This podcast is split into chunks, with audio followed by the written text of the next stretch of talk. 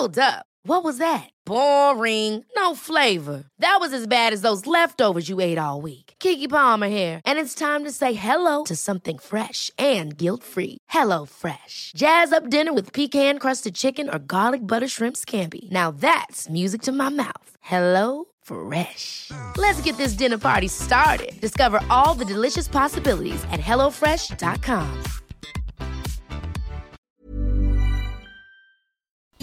Las noticias. ¿Qué tal? ¿Cómo le va? Buenas tardes. Estás a punto de escuchar Yo soy Javier Alatorre. las noticias con Javier Alatorre. La vamos a pasar muy bien.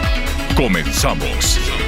Me quitaron la vida, me la arrebataron, terminaron los sueños, aquella ilusión, desde aquí en el cielo, donde estamos los muertos, ya no llores te pido, en esta canción, lo que quiero Qué gusto saludarlo además con esta Es que la canción. Qué hermosa voz tiene esta veracruzana, la verdad. Qué hermosa voz tiene la Natalia Lafourcade con una canción fuerte que la vida vale, ¿no? Al ratito le vamos a poner ahí un poquito de atención y que tiene que ver precisamente con estas fechas, con estos días tan importantes para los mexicanos, la celebración de difuntos, aunque en realidad la hicieron para, para la serie de la Selena, de la Selena Quintanilla.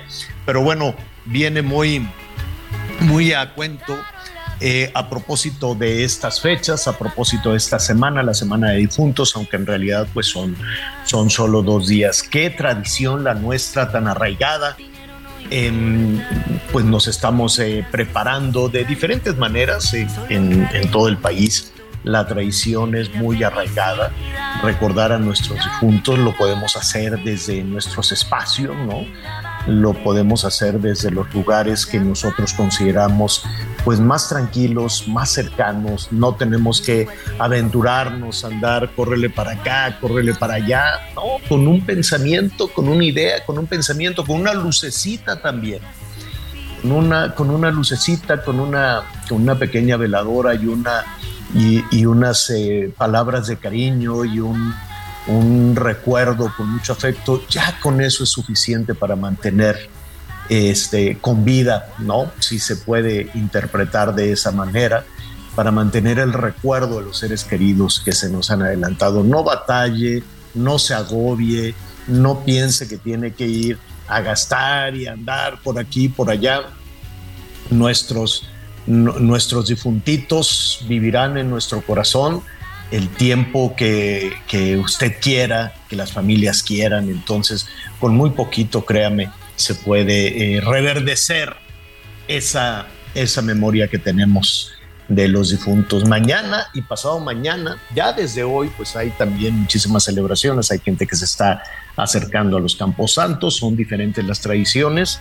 En, en, esta, en este día de difuntos, que si bien em, fue una fusión, desde luego, de la fe católica con las costumbres prehispánicas a propósito de, del Día de Todos Santos, que al ratito, fíjese, al ratito vamos a platicar con el padre José de Jesús Aguilar de cómo, de, de, estas fechas, ¿no? de este sincretismo, y también vamos a recordar, bueno, en un ratito más, pues el origen de toda, de to, de toda esta tradición eh, prehispánica.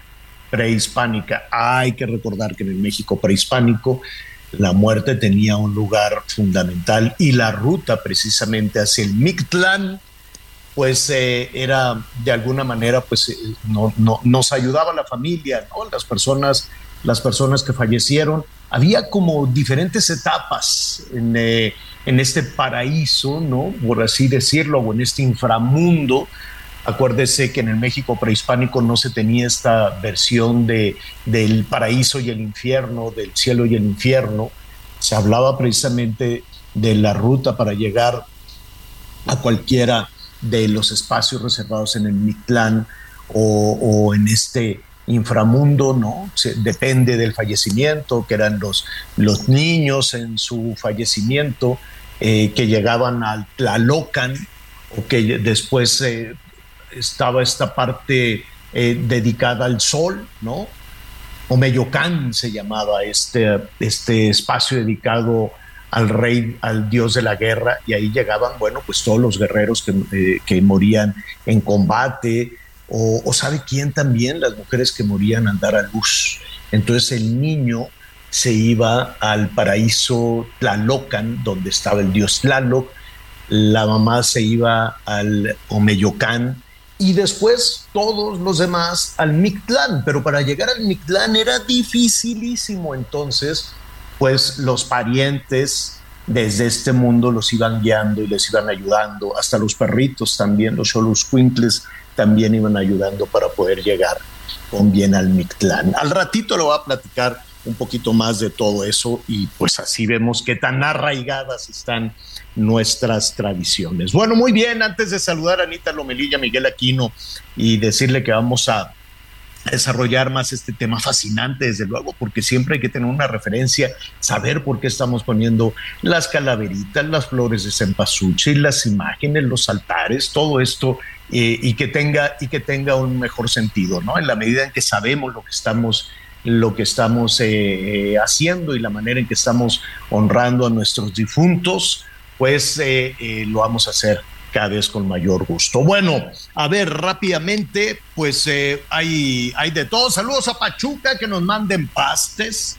¿no? Qué bueno, vamos a tener todos los detalles, la crónica de lo que pasó con el fútbol eh, mexicano, vamos a tener todos los detalles también de la traída y llevada Fórmula 1, me parece eh, muy bien. Y oiga, una buena.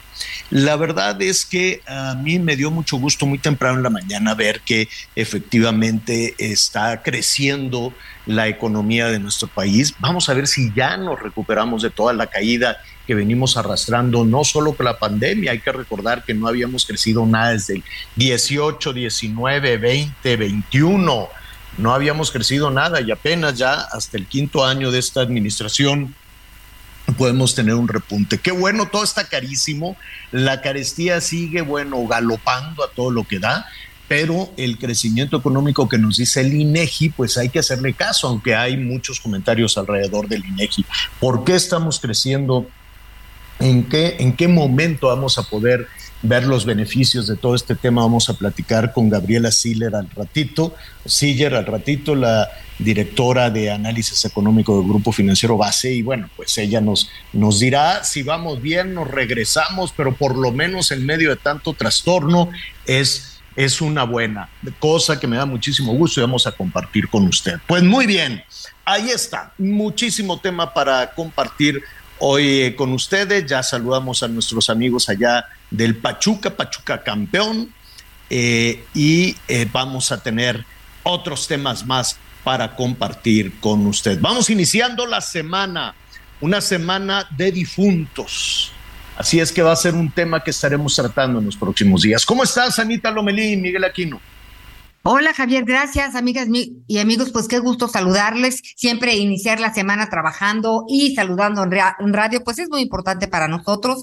Yo los saludo desde el centro histórico, así que fíjense que de alguna forma, si no viven en la capital del país, de verdad, por redes sociales encontrarán ustedes todo lo que aquí hay. Hay distintas ofrendas, hay una exposición de panes de muerto, hay una ofrenda dedicada pues a, las mujeres que han muerto hablando de feminicidios, ¿no? A todas ellas. En fin, hay muchos detalles, además de, por supuesto, el espectáculo que en sí es pues ver a las Catrinas, ¿no? Hay gente que está disfrazada, no solo el fin de semana que hubo muchos eventos en relación a estas, a estas ofrendas, pero andan por aquí por el, por el Zócalo, muchos disfrazados, se toman fotos, hay quienes le dan su propina, en fin, es un ambiente muy particular y muy nuestro. Yo, Miguel Aquino, debo confesarte que mi papá hubiera cumplido 82 años el sábado y no sabes cómo cómo me pesó su ausencia. Digo, lo extraño siempre, siempre me pregunto,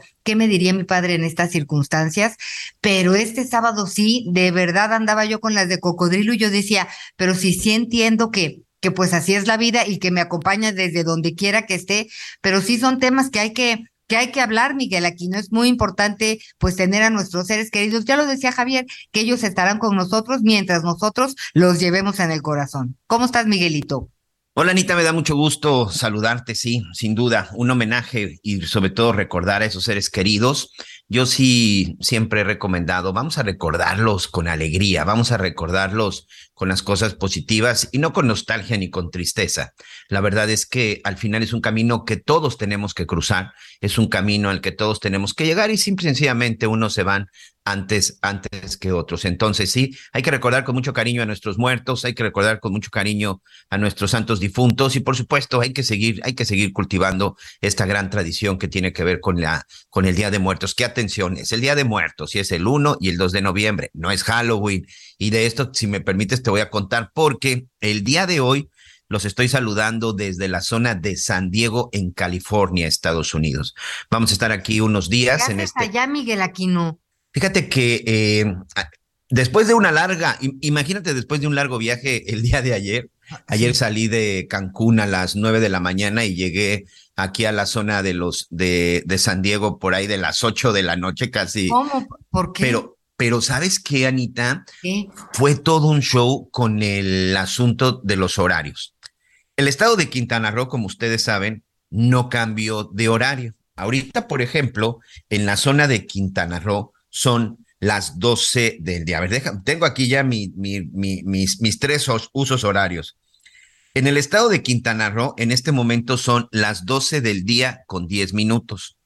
En la zona de la Ciudad de México, porque volé Cancún, Ciudad de México, en la zona de la Ciudad de México son las 11 de la mañana con 11 minutos. Recordemos que ayer ya se dio el cambio de horario. Bueno, aquí en San Diego, en la zona de Estados Unidos, en este momento son las 10 de la mañana con 11 minutos. Entonces, salí con el horario de Cancún, después seguí volando ya con el horario de la Ciudad de México, llegué primero a Tijuana y posteriormente nos ubicamos a la zona de San Diego. Ayer, en un solo día, me aventé los tres usos horarios y pues imagínate, desde No. la punta de la península de Yucatán hasta la, hasta la frontera norte de México, ayer recorrí todo el país, ayer recorrí todo el país, pero esto de los, esto de los, de los cambios horarios, la verdad es que a mí nunca me había tocado que, bueno, que tuviera que salir de viaje exactamente ese día y sobre todo en estas zonas, sí es una pachanga, ¿eh? Sí es súper complicado. Sí les recomiendo que sí deben de organizarse porque de pronto tú calculas que vas a llegar a una hora, pero la estás calculando partiendo del lugar del que saliste y bueno, pues ya después resulta que es otro horario. Sí deben de tener mucho cuidado cuando hagan este tipo de viajes y esto es a partir de ahorita, sobre todo Recordemos que Quintana Roo, Sonora y precisamente la zona de Baja California, en donde se encuentra Tijuana, son los tres que se quedan, por lo menos, bueno, y aparte otros del Pacífico, ¿no? También este, eh, por ahí Nayarit, y bueno, ahí también se quedan con un horario. Pero si de repente tienen que hacer el traslado, como el que les estoy diciendo que el día de ayer yo realicé, No, fu- fue, fue una peregrinación, Miguel Aquino. Te hubieras llevado de perdida ahí a la Virgen no, en todo tu recorrido. Y bueno, ¿qué estamos haciendo por acá? Eh, estamos preparando un programa, ya saben, estos programas que de investigación relacionado con las adicciones. Y bueno, pues lamentablemente nuestros amigos aquí en la Unión Americana, pues es en donde tienen el mayor mercado y los mayor número de consumidores. Es un serio problema y es un problema no solo de seguridad, sino de salud. El consumo de fentanilo. Estaremos también trabajando con la patrulla fronteriza, con Border Patrol. Estaremos mañana haciendo recorridos precisamente también con el tema, con el tema de los migrantes. Y de aquí nos vamos a Los Ángeles y después a San Francisco y después de regreso a Cancún. Entonces nos espera una semana bastante intensa, pero con mucho gusto y les estaremos compartiendo, les estaremos compartiendo todo lo que estamos haciendo acá en la Unión Americana. Pero ya que estamos con este tema del Día de Muertos, también, bueno, pues el día de hoy me voy a dar una vueltecita por ahí, por algunas calles, porque hoy precisamente en Estados Unidos es cuando se celebra el tradicional Halloween. El 31 de octubre es precisamente cuando se lleva a cabo esta celebración aquí en la Unión Americana, que es el día, el día de Halloween, Anita. Pues ya nos mandarás las fotos, Miguel Aquino, y qué interesante lo que vas a hacer, porque fíjate que de fentanilo, pues bueno, se habla, se habla de la prohibición, pero sí no hay mucha información en cuanto a lo que esto ocasiona en la salud de, de las personas. Y sobre todo, Miguel Aquino, que yo he visto en pues muchos programas, en, buscándole, ¿no? Eh, que hay algunos dulcecitos, no sé si ustedes se acuerden de estas pastillas Sweetars. Eran unas pastillas agridulces, bien monas, de colores, no sé qué, pero imagínese usted el, el, tubito de pastillas que quiera, de colores, ¿no? Resulta que los malosos pues están mezclando eh, drogas en este tipo de presentaciones y de repente pues para los niños son muy atractivos. Recuerden que una forma de pues de atraer a la juventud por parte del de y tú lo sabes mejor Miguel Aquino por parte de estos grupos de crimen organizado eh, y de crimen maldito, si, si, así me permiten decirlo, es captar a las personas de alguna forma eh, con este dulcecito, ¿no? Y al rato, pues uno ya es adicto y empieza a entender de qué se tratan las cosas y a buscarlo, a buscarlo, a buscarlo. Entonces, pues va a ser muy interesante, sin lugar a dudas, lo que tú nos puedas platicar por ahí, Miguel Aquino, pero tenemos también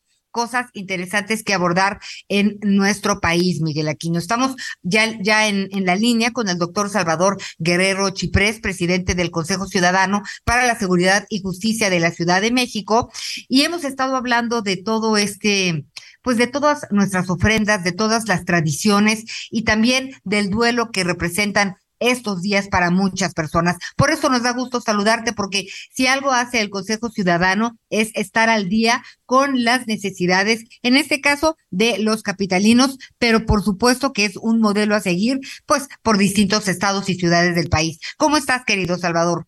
Ana María, no sabes qué gusto me da saludarte también a Miguel y a tu audiencia. Y sí, nosotros estamos comprometidos desde la Ciudad de México y para todo el país para ofrecer esta contención emocional que mencionas. ¿Qué están haciendo en este sentido? ¿Qué llamadas están atendiendo ahora? ¿Por qué eh, adaptar de alguna manera sus servicios a estos días tan difíciles? Bueno, hay que subrayar que el duelo es una de las materias que mayor preeminencia ha adquirido en los últimos cuatro años, en particular durante la pandemia. Eh, debo recordar que eh, Ana María Miguel, que en estos, eh, sobre todo los 24 meses más álgidos de la pandemia, se multiplicó hasta por cuatro el número de reportes o llamadas que pedían contención emocional relacionada con situaciones de duelo o de tentativa suicida. Me voy a concentrar en las de duelo. El duelo puede ser, por supuesto, relacionado con la ausencia material definitiva de una persona. En México ocurren a nivel nacional 1.1 millones de eh, pues de fallecimientos cada año. Entonces el duelo está eh, relacionado con ese duelo eh, de la ausencia material de la persona, pero también se vincula con la pérdida de una relación amorosa muy cercana y también con la pérdida del trabajo y eventualmente con la modificación de estilos de vida que, por ejemplo, se pueden concentrar alrededor de un animal de compañía, donde hay también duelo cuando ese eh, animalito de compañía deja de estar con nosotros. Entonces, el duelo es un detonante de la depresión y la depresión puede serlo eventualmente, ocasionalmente, de la ideación y la planeación de la tentativa suicida. Así que porque cause ansiedad, angustia, depresión o depresión profunda y eventualmente ideación suicida, es importante atender el duelo y reconocer sus etapas, ¿no? Que son, como sabemos, pues esta negación, la ira, la negociación, la depresión que sigue, que estoy mencionando, y eventualmente la aceptación, que es hacia donde todos debemos dirigirnos, asumiendo eh, veracidad en torno a la idea de que hay que cerrar los ciclos, aún cuando se trate de la memoria de una persona muy querida. Bien, también está con nosotros Miguelito, que pues eh, estamos muy pendientes de todos los, los mensajes que, que, nos, que nos escribe la gente, Miguel, y si hay algo nos han comentado también es el tema de la salud mental. De repente, pues la soledad, la angustia, y en estas fechas, eh, pues por un lado viene la euforia y por el otro lado la tristeza. ¿Cómo atenderlos? Bueno, nosotros hemos atendido en este año solamente relacionados con duelo, a mil, de duelo me refiero al fallecimiento de una persona, a 1.741 eh, ciudadanas y ciudadanos. Ahí ofrecemos junto a ellos y a todos los que lo requieran primeros auxilios psicológicos o terapias, de las cuales por cierto el 70% ha sido para respaldo de mujeres y no porque los hombres eh, tengan menos necesidad de ser atendidos respecto del duelo, sino porque ellos y nosotros tenemos pues dificultades mayores para comunicar lo que sentimos. Entonces, ahí se provee estos auxilios de carácter psicológico y durante estas festividades del Consejo el Consejo Ciudadano en el marco del Día de Muertos tiene pláticas y actividades en sus sedes en Iztapalapa, que está en Luis Hidalgo Monroy número 100, en Azcapotzalco, que está en Morelos y Pavón 33, en la alcaldía Benito Juárez, que está en Tintoreto 39, y en la alcaldía Cuauhtémoc, que es Amberes 54. Ahí tenemos los centros de recuperación emocional para servicio de todo el público y también pues eh, hemos desarrollado una cartelera de actividades de cada sede que se puede consultar en las redes sociales del Consejo, que es arroba el Consejo MX en Twitter o arroba Consejo Ciudadano MX en Facebook, este, querida Ana María. Eh, Anita. Sí, sí, sí, Miguelito. Oye, rápidamente, Salvador, me da mucho gusto, me da mucho gusto saludarte. En este tema, eh, ahorita precisamente yo comentaba que de pronto en estos días de nostalgia y en estos días de presión, hay mucho debate acerca de qué es lo que verdaderamente le duele a la persona, le duele al ser cuando precisamente alguien muy cercano muere.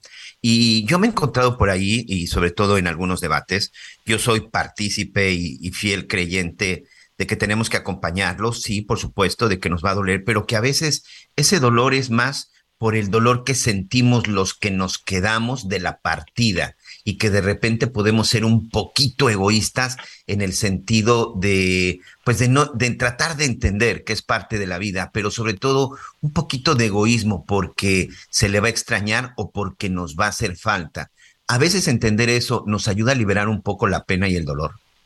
Bueno, por supuesto, y hay literatura, eh, me refiero a literatura eh, clásica, literatura renacentista, inclusive en la antigüedad, donde se plantea que la muerte en realidad es el significado que tiene, cómo nosotros interpretamos la ausencia definitiva del otro, como tú lo estás diciendo, Miguel.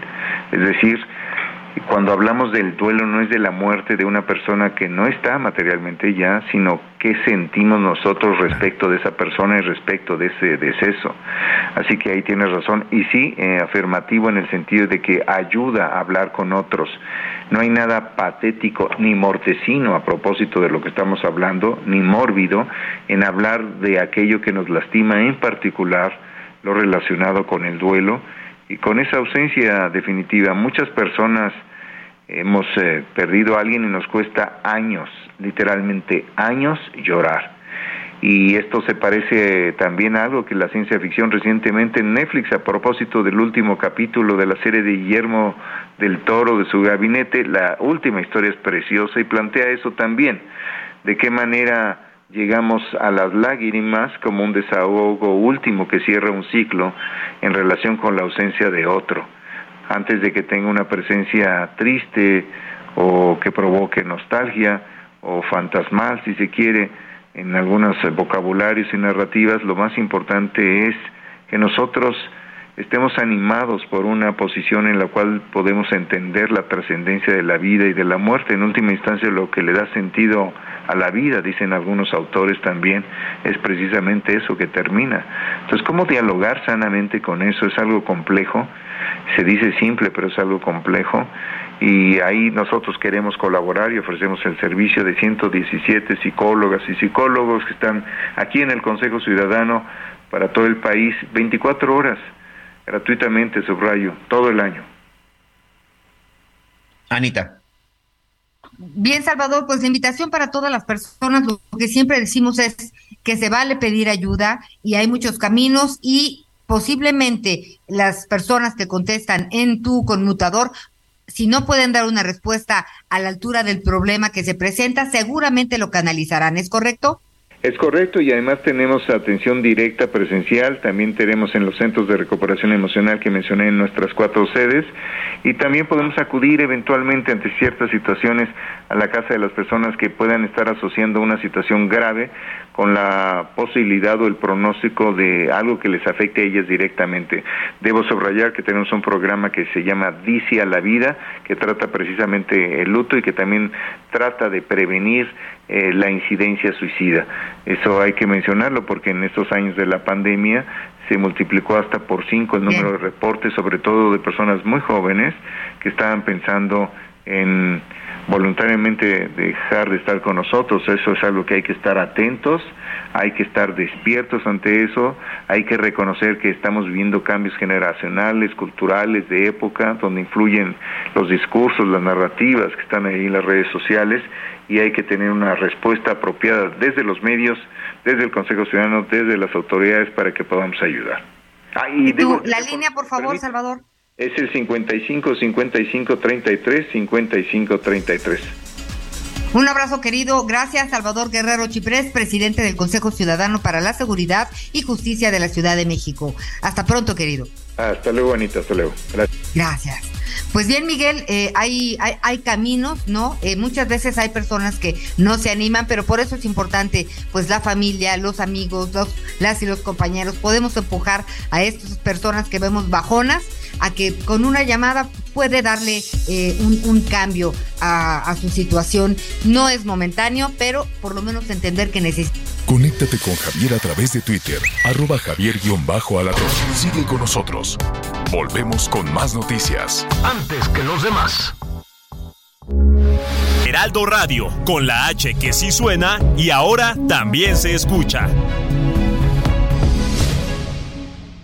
Todavía hay más información. Continuamos.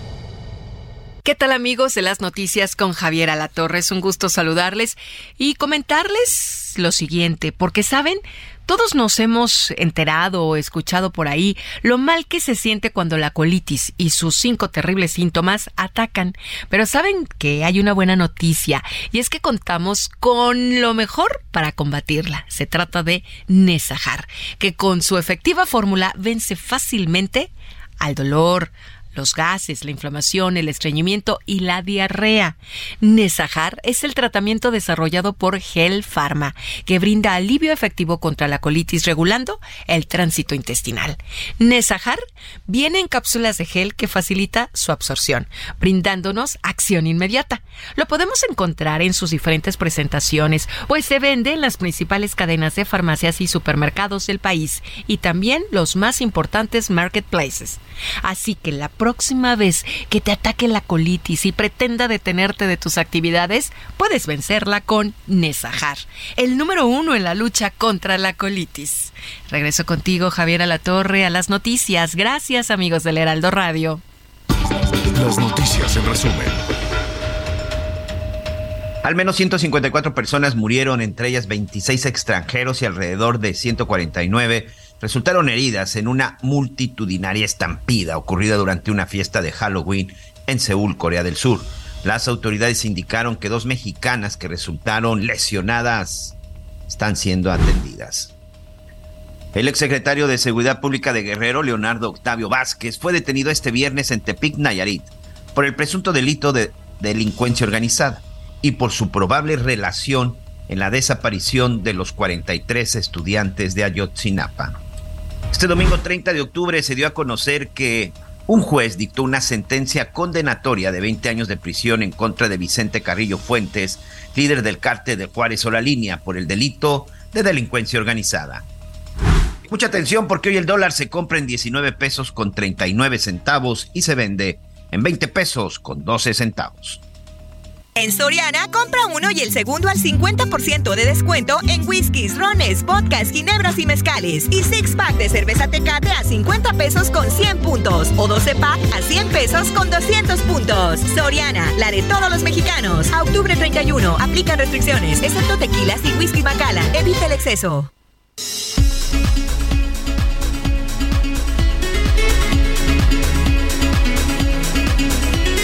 Ahora vamos a platicar, muchas gracias Miguel Aquino, vamos a platicar de una experiencia y de lo que son ahora las exposiciones y que pues tienen mucho éxito. Primero que nada les voy a platicar un poco. Este, yo iba en la universidad y había un niño pequeñito por ahí caminando, caminando, la tozón, la tozón, travieso, travieso, inquieto. Pasa el tiempo y pues bueno, ahora trabajo yo ya ya no sé cuántos años tengo de, de, bueno, más de 30 trabajando, y este niñito que yo les platicaba, pues bueno, resulta que es, él es Bernardo Noval, de cariño le decimos Bernie, es director general de Most Wanted Group, un grupo que pues nos ha acercado a experiencias muy interesantes de arte y cultura aquí en nuestro país y además está teniendo éxito más allá de nuestras fronteras. ¿Cómo estás, querido Bernie? Gracias por platicar con nosotros en las noticias con Javier Alatorre. ¿Cómo estás, mi querida Anita? Buenos días. Me da mucho gusto saludarte a ti y a, todos los, los que nos escuchan esta mañana y, por supuesto, al coconductor. Y pues muy emocionados de poder ya eh, escuchar esta descripción de mí, porque ya no me acordaba que en algún momento corría por todos los pasillos, ¿verdad? Entonces, muchas gracias por presentarme así, querida Anita. No, muy lindo. Tengo entrañables recuerdos y me da mucho gusto. Mira, la vida de un emprendedor siempre es cuesta arriba, pero el chiste es alcanzar los objetivos como lo has hecho. Platícanos qué es ahora Victoria Cempasúchil. Pues mira, como bien dices, hemos, nos hemos dado a la tarea de armar experiencias inmersivas alrededor de conceptos muy importantes para democratizar la cultura en este país, en México, en nuestro México. Trajimos pues el primer proyecto llamado Bangoja Life, un proyecto de el gran pues pintor neo, neo, de, exactamente de Ámsterdam y después trajimos a Monet y los impresionistas. Hoy llegamos con una experiencia que habla de México, de nuestro país, de nuestras tradiciones, de la tradición del Día de Muertos. Así que Victoria Cempasúchil cuenta una historia de un colibrí, es una leyenda náhuatl que cuenta la historia de un colibrí y de una flor de cempasúchil. Una historia de amor, una historia de México, una historia de color que nos lleva a recordar que la vida y la muerte es una transición por la que todos debemos de pasar. La muerte es parte de la vida y viceversa. En esta historia del Día de Muertos, la gente tiene la experiencia de poner pensamientos, poner un mensaje a, a sus seres queridos, llevar las imágenes de aquellos a quienes más quisieron y a quienes más extrañan y extrañamos. Es una experiencia también en el Monumento a la Madre, que lo estamos haciendo con una cerveza mexicana muy importante, que apuesta por, por esta marca de, de y pues muy emocionados de poderlo traer para todos los mexicanos, querida Anita. Ok, y exactamente cuando hablamos de experiencia, ¿cómo lo traducimos? Mira, es una forma nueva de vivir el arte, una nueva forma de conocer más de nuestro país acercarnos a campos de cempasúchil eh, de luz, acercarnos a una experiencia de tecnología, una experiencia inmersiva con pantallas, una experiencia con muchísimos eh, detalles de tecnología que hoy eh, generan un interés en las nuevas audiencias y en los jóvenes.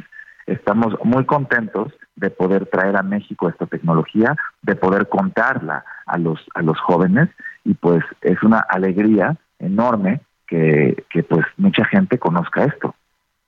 Ahora, es un espacio eh, para un número de personas determinado. ¿Cómo le hacemos para, para ir? No, no, es, no es una exposición que digas, ay, ando de paso y me meto. Hay que organizarse, ¿verdad, eh, Bernie?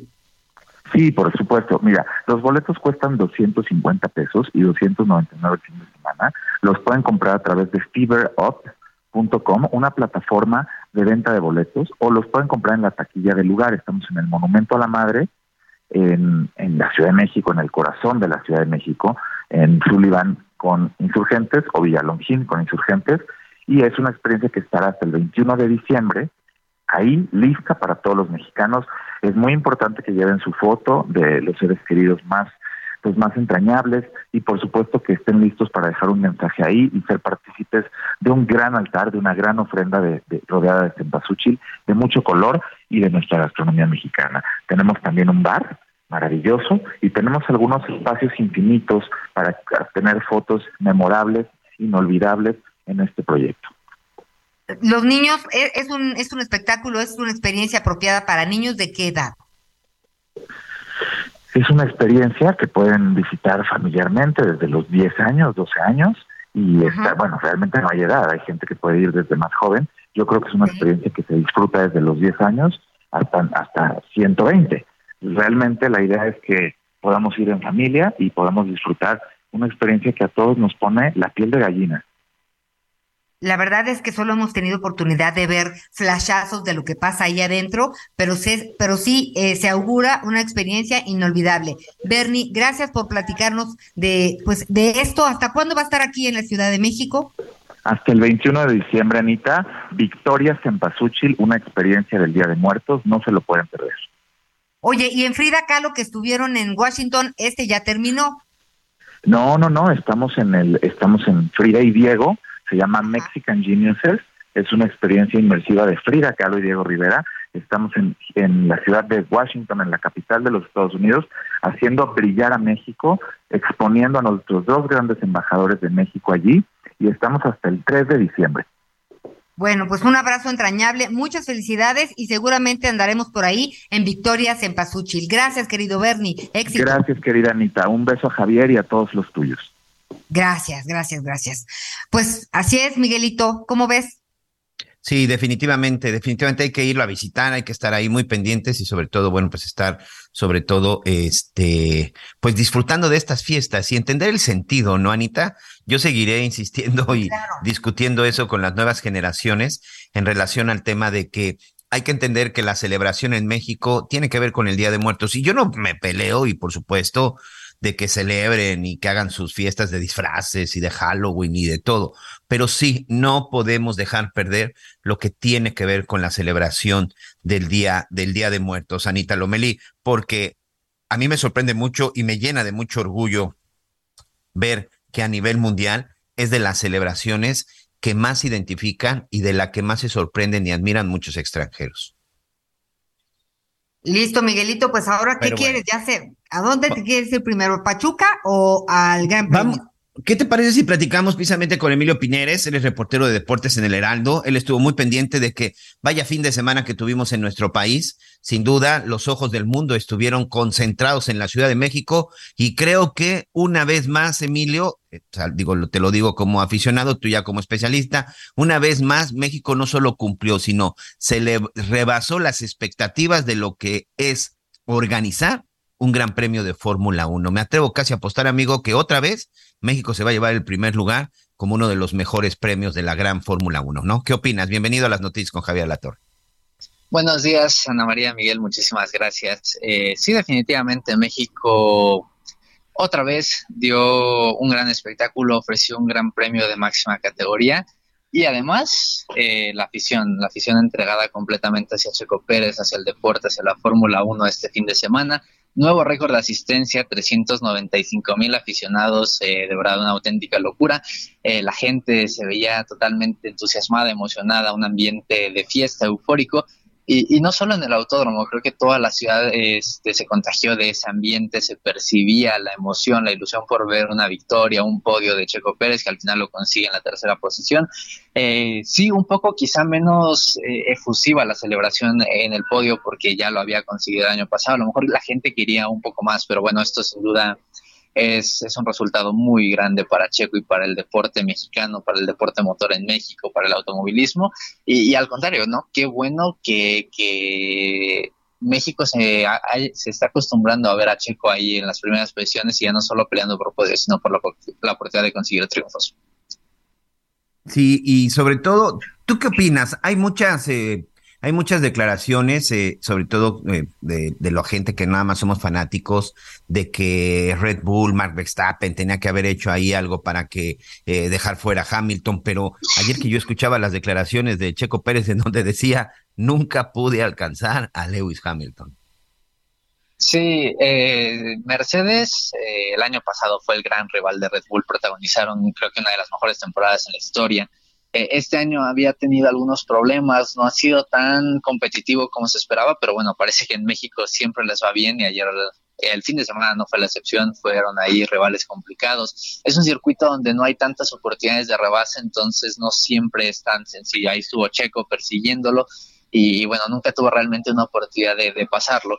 Eh, también eh, hubo una parada en boxes de cinco segundos bastante lenta, creo que ahí eh, creo, y esto es algo que yo pienso, no hubiera cambiado al final el resultado, pero sí creo que las sensaciones quizá fueron un poquito negativas porque ahí se perdió un poco de tiempo y quizá eh, pudo haber tenido más oportunidad de, por lo menos, de, intentarlo, ¿no? Con, más posibilidades. Eh, eh, también Max Verstappen, es cierto, dominó de principio a fin, es, es impresionante lo que ha hecho, son 14 victorias en la temporada, es un nuevo récord en la Fórmula 1, es cierto, es un calendario con más carreras de las que necesitaron, bueno, de las que se disputaron en 2004 y 2013 cuando consiguieron 13 triunfos Michael Schumacher y Sebastian Vettel, pero bueno, sin duda es un dominio impresionante y él siempre quiere romper récords, es una competencia, evidentemente todos los pilotos quieren ganar y tampoco iba a ser tan sencillo pensar en que pudiera eh, entregar o, dependiendo tal vez de las condiciones, pero por cómo fue la carrera, Max Verstappen seguro estaba pensando solo en la victoria. Y sobre todo esa, esa combinación, porque creo que parte, parte de los triunfos y sobre todo de lo que ha significado Red Bull, ese trabajo en equipo se ve. Ayer me llamaba mucho la atención porque yo escuchaba eh, me tocó ver parte ya acá en la zona de los Estados Unidos, que hoy estamos transmitiendo desde San Diego, California, amigo. Pero me daba, o sea, me llamaba mucho la atención que decían, es que se tardaron, el, el, equipo de Checo se tardaron. Cinco segundos quedó en los pits y de repente dices, cinco segundos, pero entra Checo y después entra Mark Verstappen y literal se tardaron la mitad del tiempo, Emilio. Sí, pues son cosas que le saltan a la gente, que es una parada mala de Checo, pero después entra Verstappen y lo hacen rapidísimo, entonces eh, queda esa sensación pues negativa, ¿no? De, de por qué fallan cuando está el mexicano, eh, yo la verdad creo que son cosas que pasan en el deporte, son eh, son cosas que se ven tan rápido, que son tan precisas que pues cualquier detallito te, te hace costar cinco segundos, vamos, cinco segundos no es nada, pero en una carrera de Fórmula 1 lo es todo y puede ser al final determinante en un segundo, tercero, primer lugar o, todo condiciona incluso eh, la estrategia que pueda haber para, para un gran premio. Y creo que, si no me equivoco, faltan dos carreras para que termine ya el campeonato de Fórmula de Fórmula 1. Em, o creo que ahora se van hasta Abu Dhabi, me parece que van hasta el otro lado del planeta. Pero, ¿qué opinas? a menos que no pase nada inesperado con su auto y que termine Checo subcampeón mundial. Sí, dos carreras, ahora viajan a Brasil, después cierran la temporada en Abu Dhabi. Eh, ayer lo positivo o algo de lo que también ha generado ilusiones poder ver a Checo como subcampeón solo detrás de, su compañero de equipo, eh, que es cierto, Verstappen es campeón del mundo, pero es un piloto que con 25 años ya se ha establecido como uno de los mejores de todos los tiempos entonces, no solo Checo, creo que para todos en la parrilla está siendo muy complicado poder competir contra un piloto de esa naturaleza. Entonces, un segundo lugar definitivamente es un resultado eh, que sería histórico y muy importante seguro para Checo. Le, él habla de que quiere cerrar bien la temporada para también tener quizá más confianza, tener ese buen ritmo para iniciar 2023, eh, eh, digamos, con la cuenta en cero y pelear desde el principio.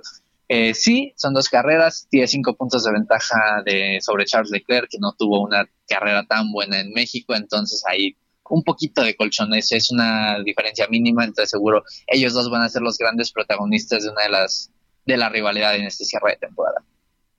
Pues sí, pues vamos a ver y por supuesto, pues lo mejor, lo mejor para Checo.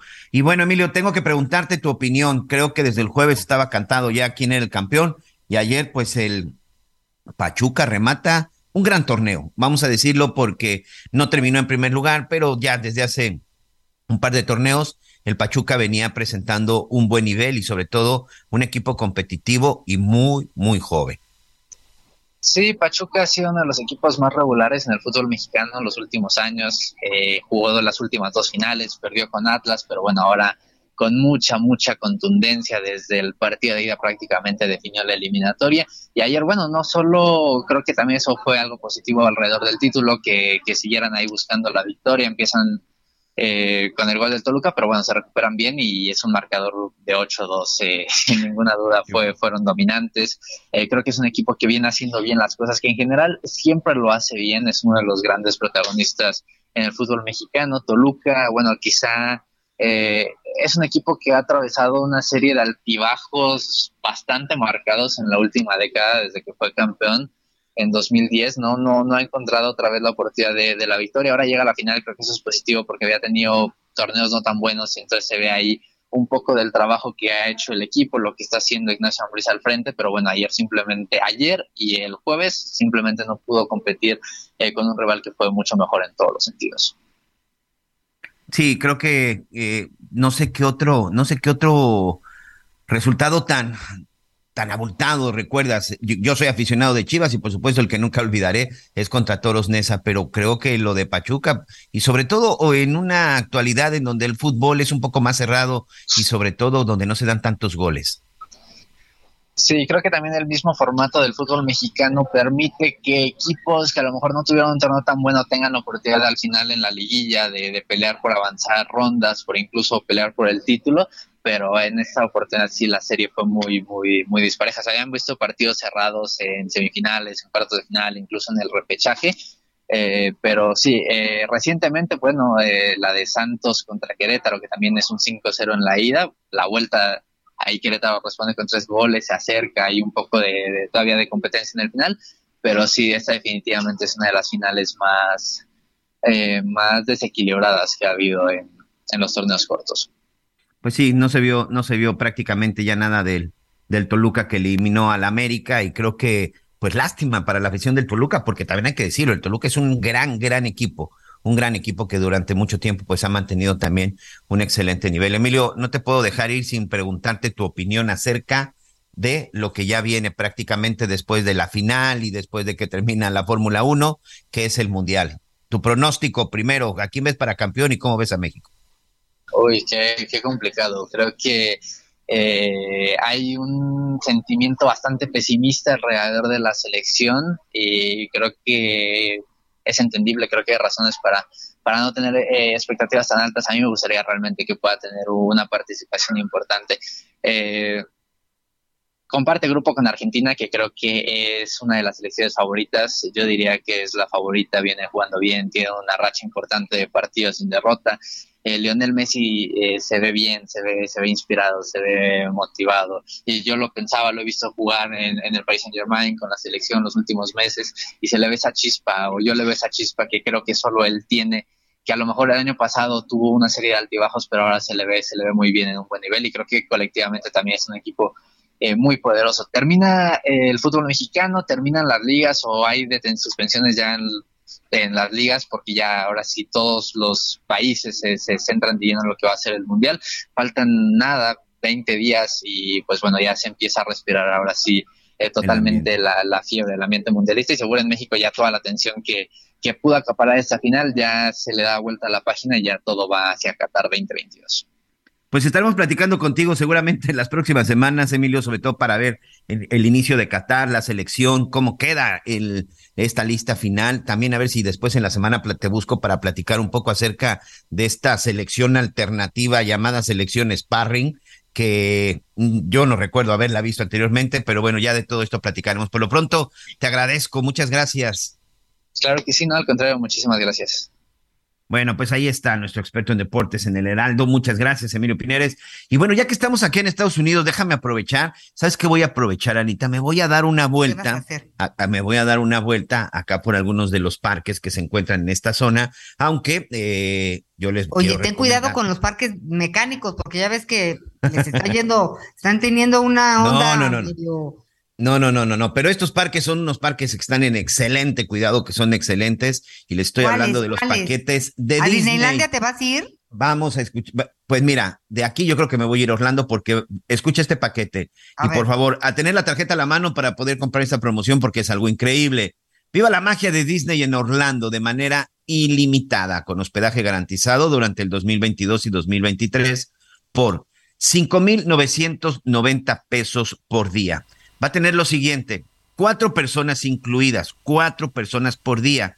Usted paga los días que necesita y ya van a estar incluidas hasta cuatro personas. Repito, el precio por día, cinco mil noventa, menos de mil quinientos pesos por persona.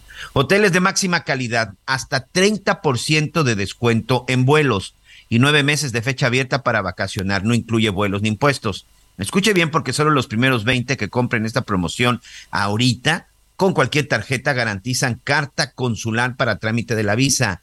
Esto les va a ayudar de una manera muy importante y también los desayunos diarios. Anote por favor la línea de compra. 55 2000 1975. Solo hay 20 lugares. Tome la tarjeta y marque para esta promoción al 55 2000 19.75 con un precio especial por día de 5.990 pesos hasta para cuatro personas. Línea de compra 55 2000 1975. En verdad, no deje perder esta oportunidad. Ya, le recuerdo 55 2000 1975 de viajando en línea.com, manita. Y bueno, pues ahí está. Vamos a tener, vamos a tener más información. Eh, en unos minutos más estaremos ya también platicando acerca, pues ya escuchábamos de lo de los festejos de, de Día de Muertos y sobre todo de la tradición, pero también vamos a abordar otros temas muy interesantes y que tienen que ver con los aspectos de la economía. De repente, ¿qué pasa con las cifras y qué pasa con las estadísticas que de pronto vemos con el INEGI, el Instituto Nacional de Estadística, Geografía e Informática, Anita?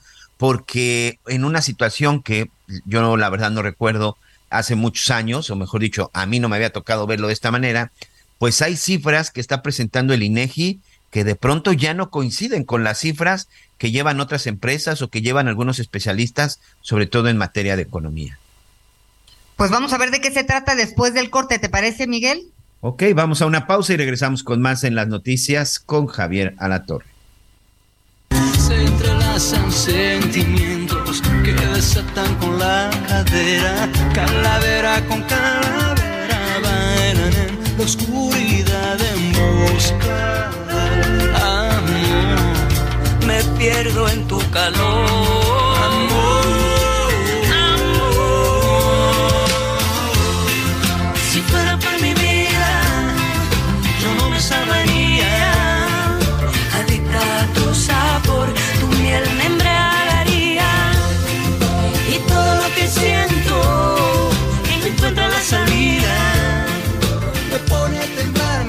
Conéctate con Miguel Aquino a través de Twitter, arroba Miguel Aquino.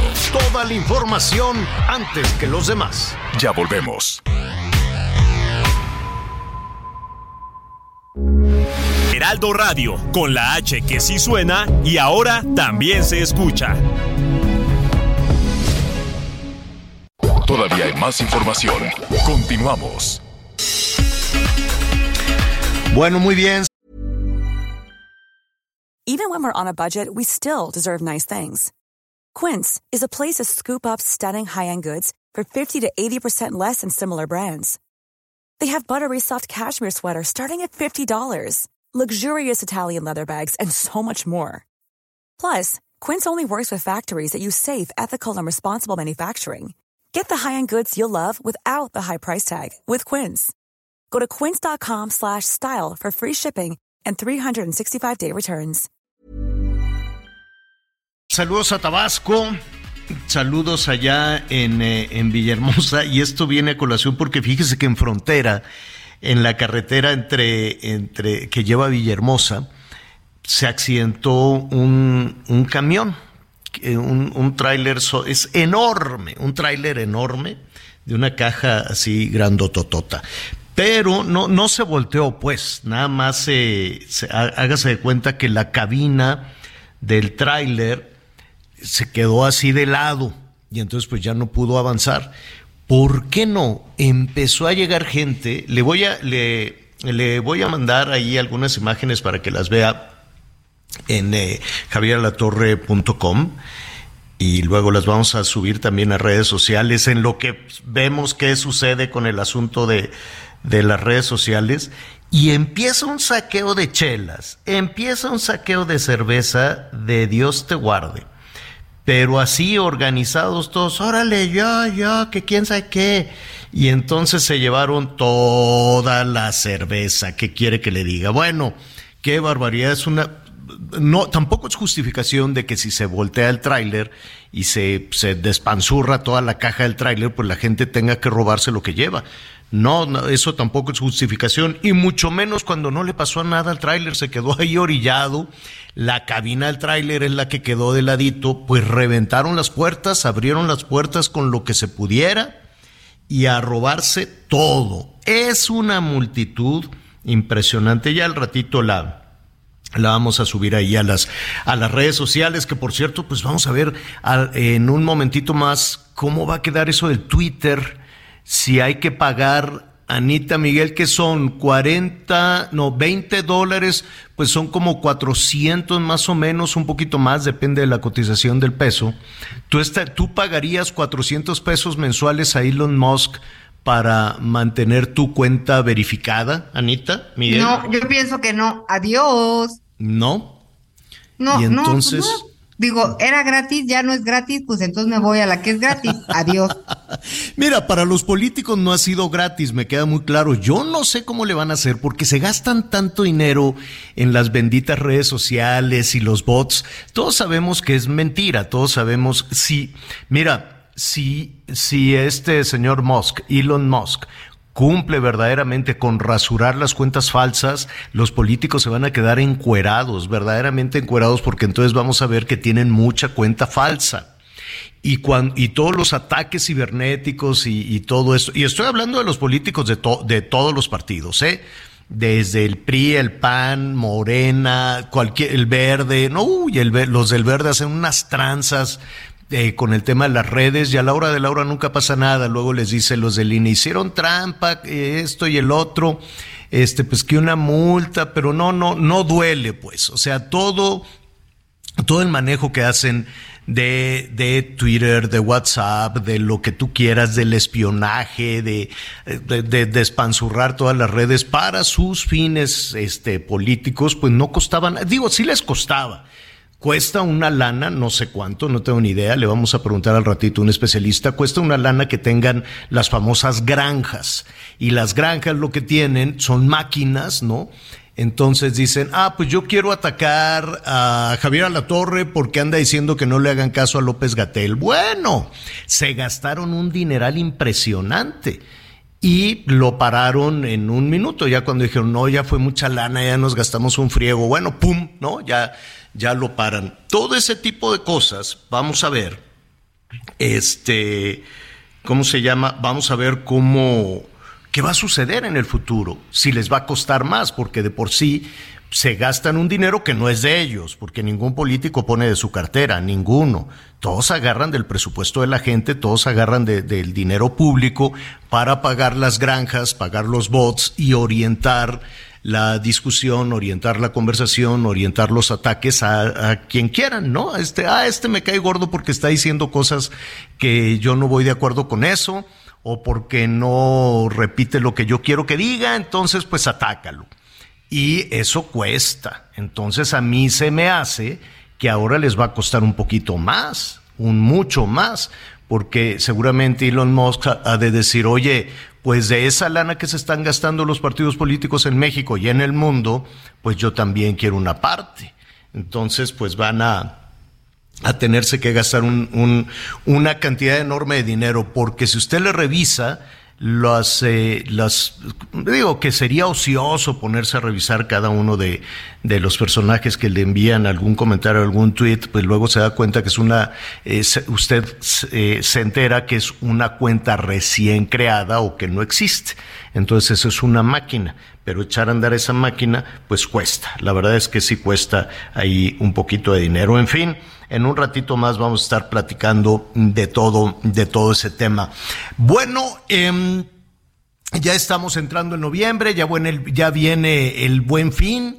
Vamos también a, en su momento, ya, ya que estemos un poquito cerca de la temporada, pues vamos a ver cómo lo podemos aprovechar. Vamos a hablar no solo con, con nuestros amigos de la Profeco, sino con eh, todas las, eh, pues todos los responsables de las cuestiones comerciales eh, para ver en dónde podemos tener una ventaja después de todos estos años de carestía de todos estos años cuesta arriba, poder sacar ahí una, una ventajita, hacer una compra pues que sea útil o poder adelantar un poquito de, de las compras de, del fin de año, porque en eh, pues el presupuesto no alcanza, la economía, todo sigue verdaderamente caro, acuerdos van, acuerdos vienen. Hubo una buena noticia eh, que dio esta mañana el INEGI, pero pues hay que tomarla con mucha cautela, ¿no? O hay que ver hasta dónde los beneficios nos alcanzan a usted y a mí,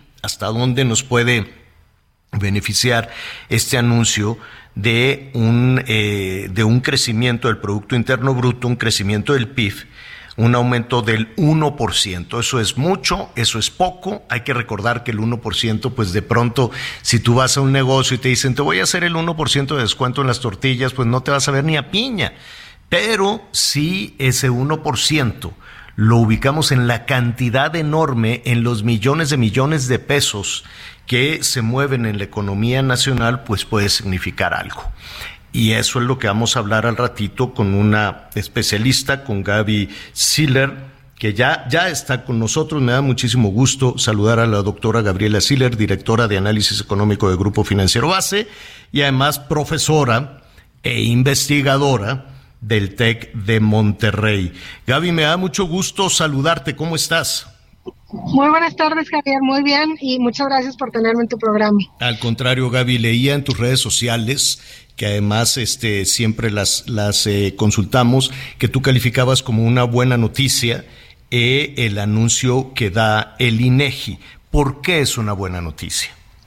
Es una buena noticia que haya un crecimiento económico porque obviamente eso implica un mejor nivel de vida para los mexicanos en promedio. Sin embargo, esa buena noticia hay que ponerla en contexto, porque si no podríamos pensar que es una excelente noticia o algo que no se había visto en mucho tiempo, sobre todo porque el crecimiento anual, es decir, al comparar el PIB del tercer trimestre de este año con el tercer trimestre del año pasado, el crecimiento estuvo muy por encima de lo que se estimaba por los analistas y además fue el mayor crecimiento anual desde el 2010. Y digo que hay que ponerlo en contexto porque, uno, el tercer trimestre del año pasado la economía mexicana se contrajo y entonces pues hay un efecto matemático de baja base de comparación, es decir, el PIB de este año comparado contra el PIB chiquito del año pasado, pues se ve como un crecimiento muy alto. Segundo, la economía mexicana... Parecería como rebote, ¿no? Exactamente, es como un efecto rebote y además México no ha terminado de recuperarse, no nada más de la caída provocada por el coronavirus, sino de la contracción observada en el 2019, porque también es importante recordar que la economía de México empezó su declive en la segunda mitad del 2018, mostró una contracción en el 2019 y en el 2020, bueno, vimos el desplome por la pandemia. Entonces todavía hay un rezago pequeño, pero finalmente rezago, 0.66% respecto al PIB promedio que se tenía en el 2018. Y bueno, finalmente el impulso en la economía mexicana se está dando por el sector externo, particularmente por las exportaciones que están creciendo fuertísimo. A septiembre, el último dato disponible, crecieron 25% por la inversión extranjera directa, por esto de la oportunidad del nearshoring que están aprovechando muchos extranjeros que vienen a México donde, bueno, pues sabemos que aquí el costo logístico no se ha incrementado en relación, por ejemplo, a China, donde el costo logístico de las importaciones o de los productos que van de China a Estados Unidos ha subido muchísimo desde la pandemia. Y otra parte también de donde ha llegado mucho dinero del exterior son las remesas. Entonces, desde el sector externo viene el crecimiento económico, pero de manera interna se está frenando, con la inversión fija bruta mostrando caídas en julio, que es el último dato disponible, y el consumo mostrando un estancamiento desafortunadamente. Entonces, eh, con esta... perdón.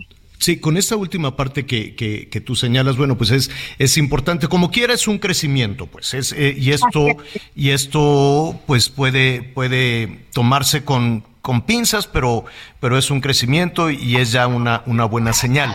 ¿De dónde viene el crecimiento? Pues del dinamismo de, de nuestros vecinos del norte, ¿no? Que están, que están consumiendo. Quiero suponer que, que, que, que, mucho de las exportaciones pues depende de este principal mercado, ¿así es?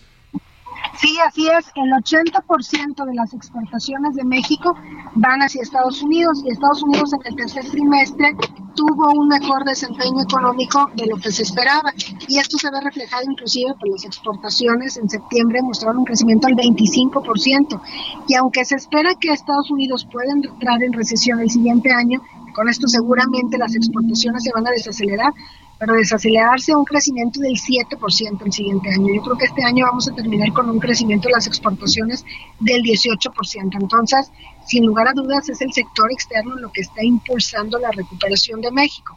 Ahora, si lo vemos por los grandes grupos de actividad, ahí se ve reflejado en las actividades secundarias y luego tiene un efecto multiplicador sobre las actividades terciarias, sobre el sector servicios, porque obviamente si hay mayores exportaciones, mayor inversión extranjera directa, también hay una mayor demanda por servicios. Y para un punto más, para abundar un poquito en lo que está sucediendo allá en los Estados Unidos, que sí o sí es un factor importante para, para, para el estancamiento, para el crecimiento de, de, nuestra economía, aunque se quiera ver de diferentes maneras, pero es un asunto importante.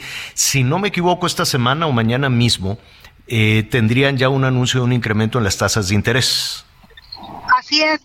El miércoles 2 de noviembre, la Reserva Federal, que es el Banco Central de Estados Unidos, da su anuncio de política monetaria y como la inflación sigue estando a niveles muy altos, se espera que la Fed suba en 75 puntos base, esto es tres cuartos de punto, su tasa de interés para ubicarla en un nivel del 4%.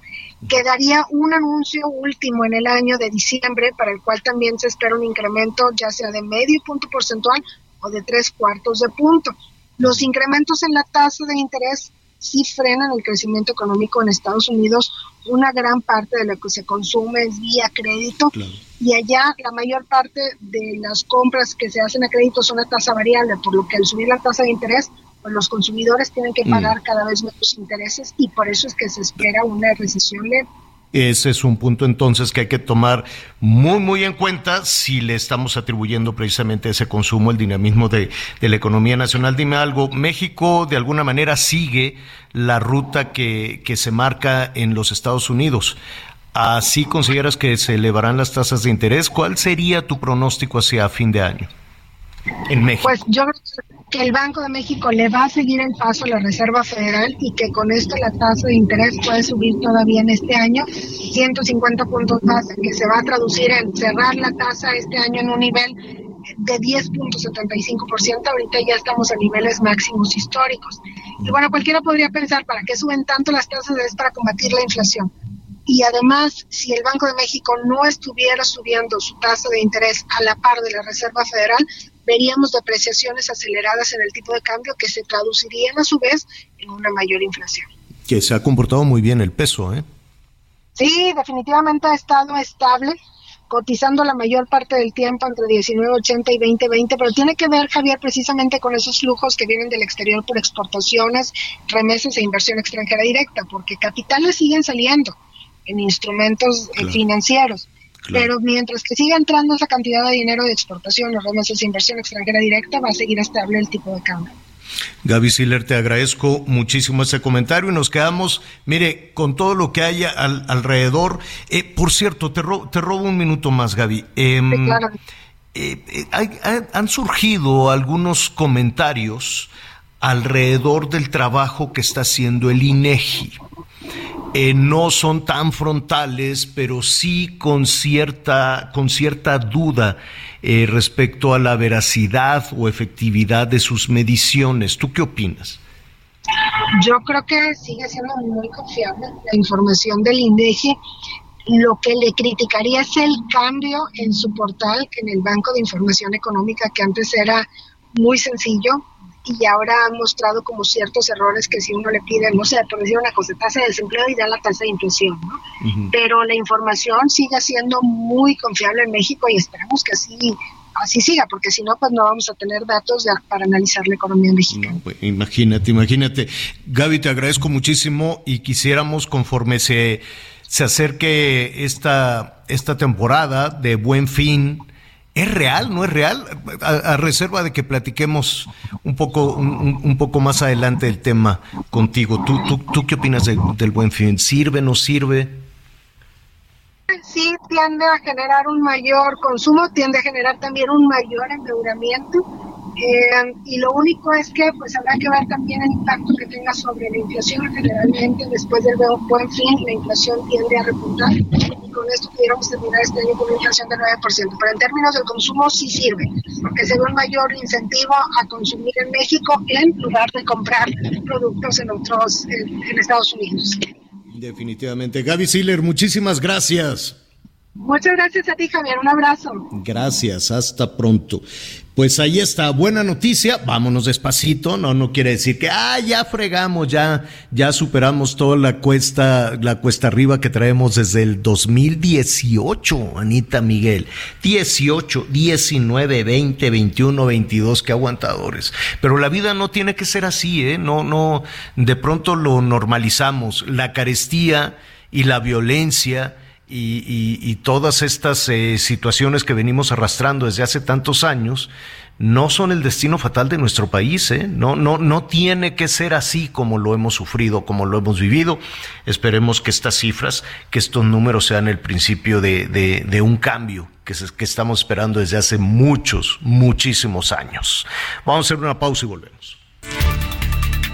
Tras la decisión de los diputados del Congreso del Estado a propuesta de la gobernadora del Estado de aumentar las tarifas de nómina y del agua, colectivos estatales se manifestaron este domingo en contra en la ciudad de Tijuana. Además, los abogados de Baja California realizarán un amparo colectivo en el que quedará de manifiesto que esta acción rompe con el principio de acceso al derecho humano del agua, tal y como lo marca la Constitución. El presidente del Consejo de Organizaciones Ciudadanas Independientes, Carlos Atilano, señaló que la iniciativa afectará a la mayoría de la población y no solo al 28%, como lo dice la autoridad. Esta es la información desde Baja California. En la cultura zapoteca, los muertos regresan a sus casas en los dos últimos días del mes de octubre, por lo que se les recibe con una ofrenda cargada de frutas, flores, velas, pan y la comida tradicional de la región del Istmo de Tehuantepec en Oaxaca. El culto a los muertos es una tradición arraigada en Juchitán y se vuelve un ritual desde la construcción de los altares hasta la espera de las almas en las casas. A diferencia de otras culturas, acá en estas tierras no se hacen los panteones. Desde días antes comienzan los preparativos, con los rezos, la compra de todos los productos que serán utilizados y llegado el día, desde muy temprano comienzan a llegar los familiares y vecinos quienes se suman al trabajo comunitario y colectivo para la elaboración de las ofrendas. De acuerdo con los registros históricos, a este culto se le conoce como Ville o Yandu, que hacían los antiguos zapotecas antes de la llegada de los españoles y la Iglesia Católica. Desde el estado de Oaxaca, reportó José Luis López. En Tamaulipas, como parte de la buena relación entre los gobiernos de México y Estados Unidos, el embajador americano Ken Salazar asistió a la clausura del foro Index en la ciudad de Nuevo Ladero, donde fue acompañado por la alcaldesa Carmelina Canturrosas Villarreal y reiteraron su compromiso para trabajar en conjunto para detonar la economía de la región de los dos Laredos. La presidenta municipal reconoció a Salazar como un aliado de la frontera entre Nuevo Ladero y Ladero, Texas, por su interés y compromiso para el crecimiento y desarrollo de la zona, no solo en lo económico, sino en la infraestructura y bienestar de la comunidad. Para el Heraldo Radio desde Tamaulipas, Carlos Juárez. Oiga, esto de Ayotzinapa está cada vez más revuelto. Aquí le comentábamos, Anita, Miguel y su servidor, que la percepción que quedaba con el informe que presentó el subsecretario Encinas, pues parecía ¿no? Que se acababa la verdad histórica y ahora se llamaba la verdad, pues no sé qué verdad, pero le pusieron ahí otro nombre de una verdad, ¿no? Y entonces presentaban como prueba unos este, WhatsApps, no sé cómo se obtuvieron, ¿no? Pero eran como, hágase cuenta que usted le mandan un mensajito y hace una captura de pantalla con su teléfono o le toma una foto con otro, con otro teléfono y así se presentaron las pruebas. Yo creo que pues es, es, casi casi al estilo Laida Sansores, ¿no? Con muchos, con, con, con, muchos este asegúnes en todo eso. Entonces, y fíjate que es muy interesante, Javier, porque al final son estas, estas capturas de pantallas, es en lo que se está basando la nueva investigación y es en donde pues está haciendo el señalamiento más fuerte contra el ejército mexicano.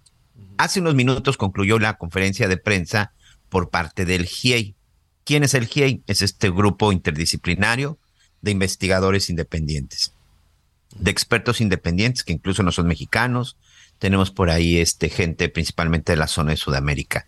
Ellos fueron contratados en el 2014 después de que se da este lamentable caso de, de los estudiantes, de los chavos de la normal rural, a propuesta de la Comisión Interamericana de los Derechos Humanos, a petición de los abogados y de los papás de los 43 desaparecidos y por supuesto al final con la aceptación del Estado mexicano y en donde se dijo que iba a ser una investigación completamente paralela a la que hiciera el gobierno de México.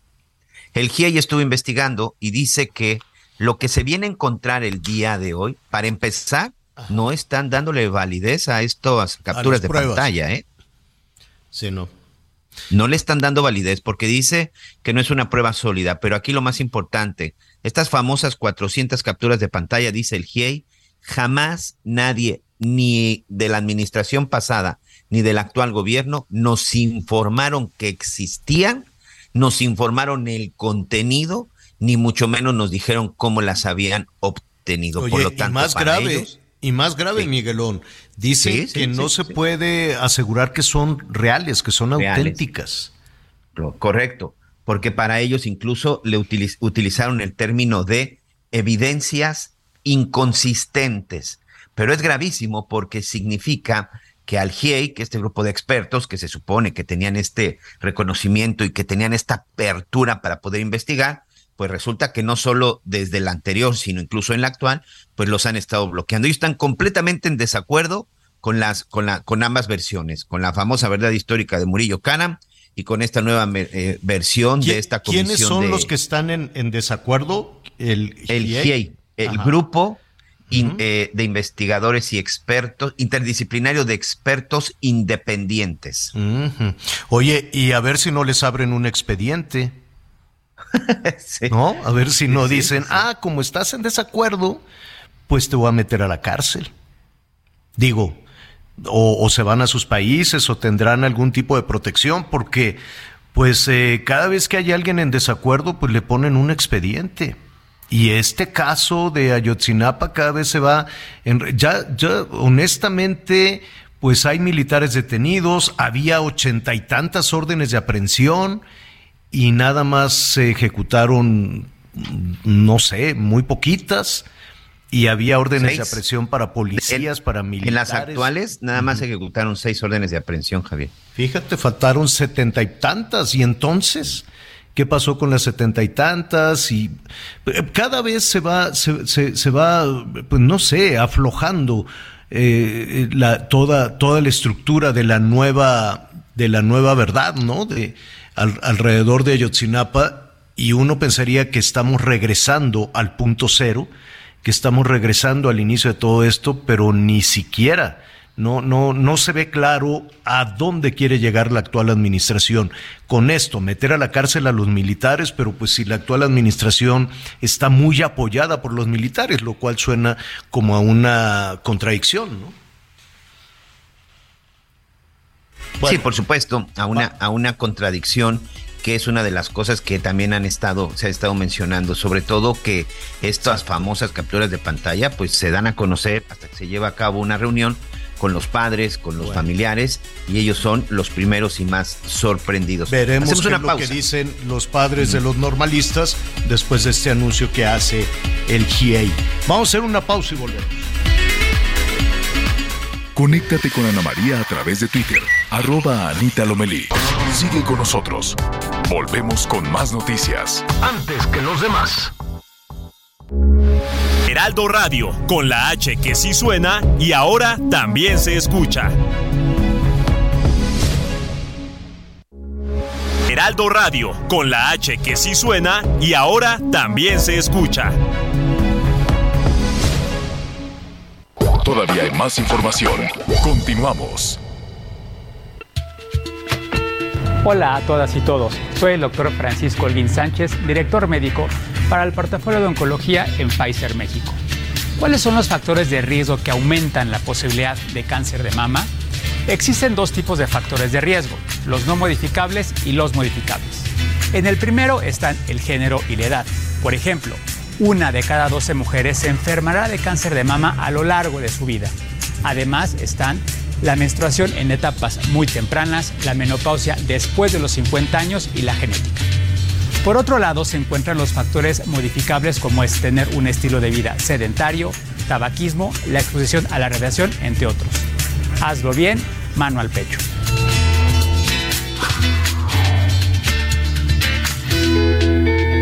Una campaña de Heraldo Media Group. Las noticias en resumen. ¿Se acuerdan de la cabeza que llevaba un perro en las calles de Montes Covedo, esto en Zacatecas? Pues pertenecía al señor Juan Gabriel N., una, un señor que manejaba un taxi eh, potosino y había sido reportado como desaparecido el pasado 22 de octubre. La Fiscalía General del Estado de México solicitará la emisión de una ficha roja de Interpol para localizar a Gerardo N., uno de los policías de Cuauhtitlán Izcalli involucrados en la persecución que derivó en la muerte del actor Octavio Caña el 29 de octubre de 2021. Un incendio dentro de una vivienda en la comunidad de La Mojonera, esto en Chilapa de Álvarez, Guerrero, dejó como saldo tres niños muertos y dos más con quemaduras de gravedad, así como la madre de los cinco menores. Hasta el momento se desconocen las causas de esta tragedia. Luis Ignacio Lula da Silva ganó la elección presidencial de Brasil al vencer en la segunda vuelta al actual mandatario Jair Bolsonaro con el 50.85% de los votos, es decir, más de 59 millones 801 mil sufragios. En Soriana, leche al pura o Santa Clara UHT de un litro, dos en Soriana, leche al pura o Santa Clara UHT de un litro, 12.90 con 90 puntos. O compra uno y el segundo al 50% de descuento en dulcería, pan dulce tía rosa, línea bimbo parrillero, margarinas primavera y mantequillas gloria. Soriana, la de todos los mexicanos. A octubre 31, excepto línea de cajas y chocolates Ferrero. Aplica restricciones. Rápidamente para cerrar el tema Ayotzinapa, entonces... Eh, pues nada, que el GIEI dice, hasta aquí llegué. ¿No, Miguel? Así es, Javier. En este momento, los investigadores que forman parte del GIEI han anunciado que se retiran del caso Ayotzinapa. Eh, pues ellos están ahí ofreciendo que dos, pues sigan, sigan ahí asesorando, pero ellos dicen ha terminado para nosotros el caso Ayotzinapa, pero mucha atención, ¿eh? porque ellos hablan ya de un peritaje y una revisión con estas nuevas con estas nuevas investigaciones y sobre todo lo que tiene que ver con las capturas, con las capturas de pantalla. Para ello, las, las, las famosas capturas de pantalla, Javier, eh, no tienen ninguna validez, tienen inconsistencias y hay una declaración muy interesante de Francisco Cox Vial en donde incluso da una explicación de cómo se obtuvieron. Hay capturas de pantalla de mensajes, Javier, que nunca fueron enviados. Vamos a escuchar lo que acaba de decir hace unos minutos precisamente uno de los investigadores de este grupo especial, Francisco Cox Vial. Fecha de generación de la imagen es anterior a la fecha de creación y envío de los mensajes. Por ejemplo, se puede evidenciar que algunos mensajes fueron emitidos el 8 de enero de 2015 y la metadata muestra fecha de creación el 1 de octubre de 2014. Por lo tanto, no existe confiabilidad de la imagen ya que no es posible tener una captura de pantalla de un mensaje que aún no ha sido generado y enviado. En total se logran determinar 181 imágenes tipo screenshot que presentan este tipo de situación. Como conclusión del presente informe forense, se establece que los mensajes analizados no pueden considerarse como una prueba digital, teniendo en cuenta que no fueron extraídos directamente de los dispositivos que supuestamente fueron utilizados para el uso de la aplicación WhatsApp y que lo que no se tiene como evidencia son ficheros tipo captura de pantalla que no garantizan la originalidad de estos. En pocas palabras, lo que nos está diciendo es que los inventaron.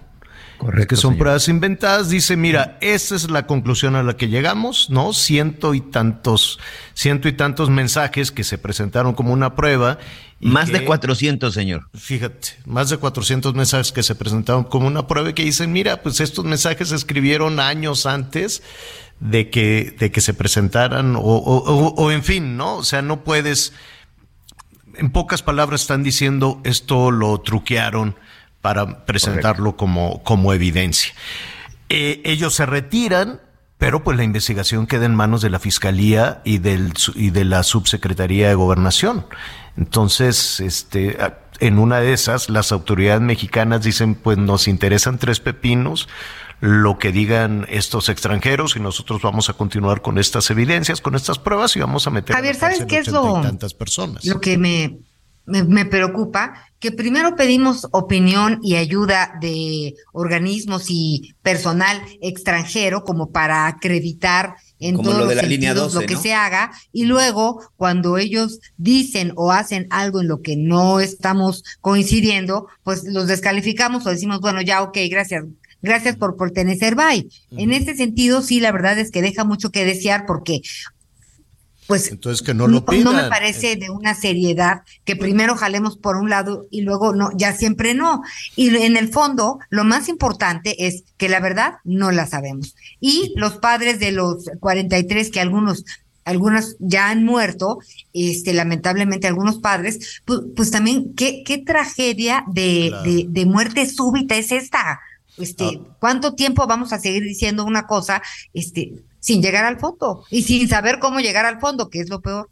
Ahora, pues estos, eh, eh, eh, estos eh, integrantes del, del GIEI, este, este grupo que de alguna manera se convocó para darle certeza a las investigaciones, pues dice, ¿saben qué? Nosotros hasta aquí llegamos porque vimos que están haciendo trampa y que es falso lo que se ha presentado. En pocas palabras, este, esta, esta organización dice, pues con permiso, ya nos vamos. Y es como dice Miguel, algo similar a lo que pasó también con las investigaciones del derrumbe de la línea 12 del metro, cuando ya no les gustó que este que esta organización que creo que eran noruegos o algo así no les gustó lo que los noruegos determinaron se les fueron encima. No es que son unos miserables corruptos mentirosos fuera y ya y entonces dijeron, no, no nos gustó el resultado, entonces mejor nos quedamos aquí nosotros, aquí en cortito con nuestras investigaciones. Y a ver si no les tunden mañana en la mañanera los del GIEI y van a decir, no, claro, desde el principio no los queríamos porque son unos malvados corruptos Conservadores. conservadores. Bueno, pero eso ya, ya lo veremos, ya lo veremos después. Oigan, eh, a ver, vamos a entrar entonces a, a, a este tema de las redes sociales que yo no sé a dónde vamos a parar con, con, esta situación. Mire, nada más para poner un, un poquito en contexto, es muy complicado navegar en este tema, en este asunto de las redes sociales. De pronto te sancionan, luego no te sancionan. Yo, yo a veces, y, y lo platico también con, con nuestro productor, si yo utilizara el lenguaje que utilizan, por ejemplo, la gente de, de gobierno que está en las redes sociales, bueno, pues imagínate. Este, no, pues te vamos a sancionar porque, este, pues no, nunca queda muy claro por qué. Luego me mandan unos mensajes que me dicen, mira, pues seguramente tienen más seguidores y más likes, este, pero no lo podemos hacer por las políticas de las empresas.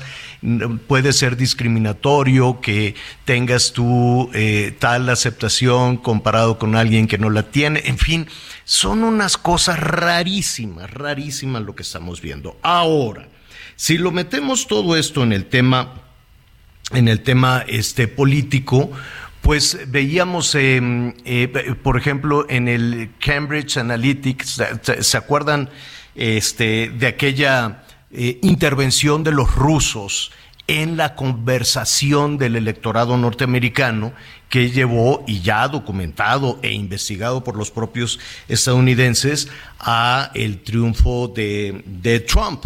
Y lo mismo trataron de hacer con todos los países donde había procesos. México no lo ha reconocido. México dice, no, no, no, aquí no hay ni Cambridge, ni Rus, ni espías, ni nada por el estilo. Pero pues siempre queda ahí la sospecha. Y ahora tenemos a un dueño de, de Twitter que está proponiendo cambiar absoluta, absolutamente toda eh, no solo el uso, sino el impacto que pueda tener esta red social. Vamos con Wikichava, Salvador Martí. ¿Cómo estás, Salvador? Muy buenas tardes. Muy buenas tardes, escuchando lo que nos estás comentando, porque precisamente es un terreno, pues que parece un, este, una cueva oscura. ¿Dónde está el tema de la transparencia en relación a cómo se manejan las redes sociales y cómo maneja la gente también y ciertos países las redes sociales? Ahora, eh, ¿qué, qué, qué opinas de la llegada de Elon Musk a Twitter?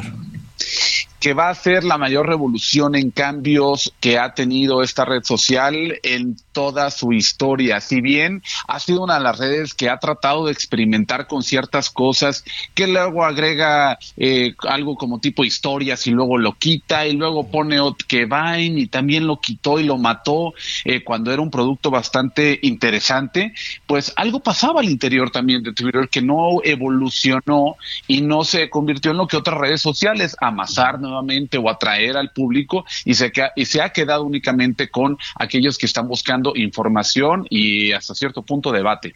Eh, información, debate, pero también fue una herramienta muy útil para, sobre todo para la clase política, para algunas empresas, ¿no? También para algunas empresas que de manera ficticia querían dar eh, esta percepción de mira qué grande soy, mira cómo me quieren, mira cómo se consume esto, ¿no? Entonces sabíamos en el fondo con este tema de las granjas y de los bots, sobre todo los políticos, ¿no? Los políticos desconocidos querían dar esta, o conocidos también, querían dar esta percepción de mira cómo me quieren.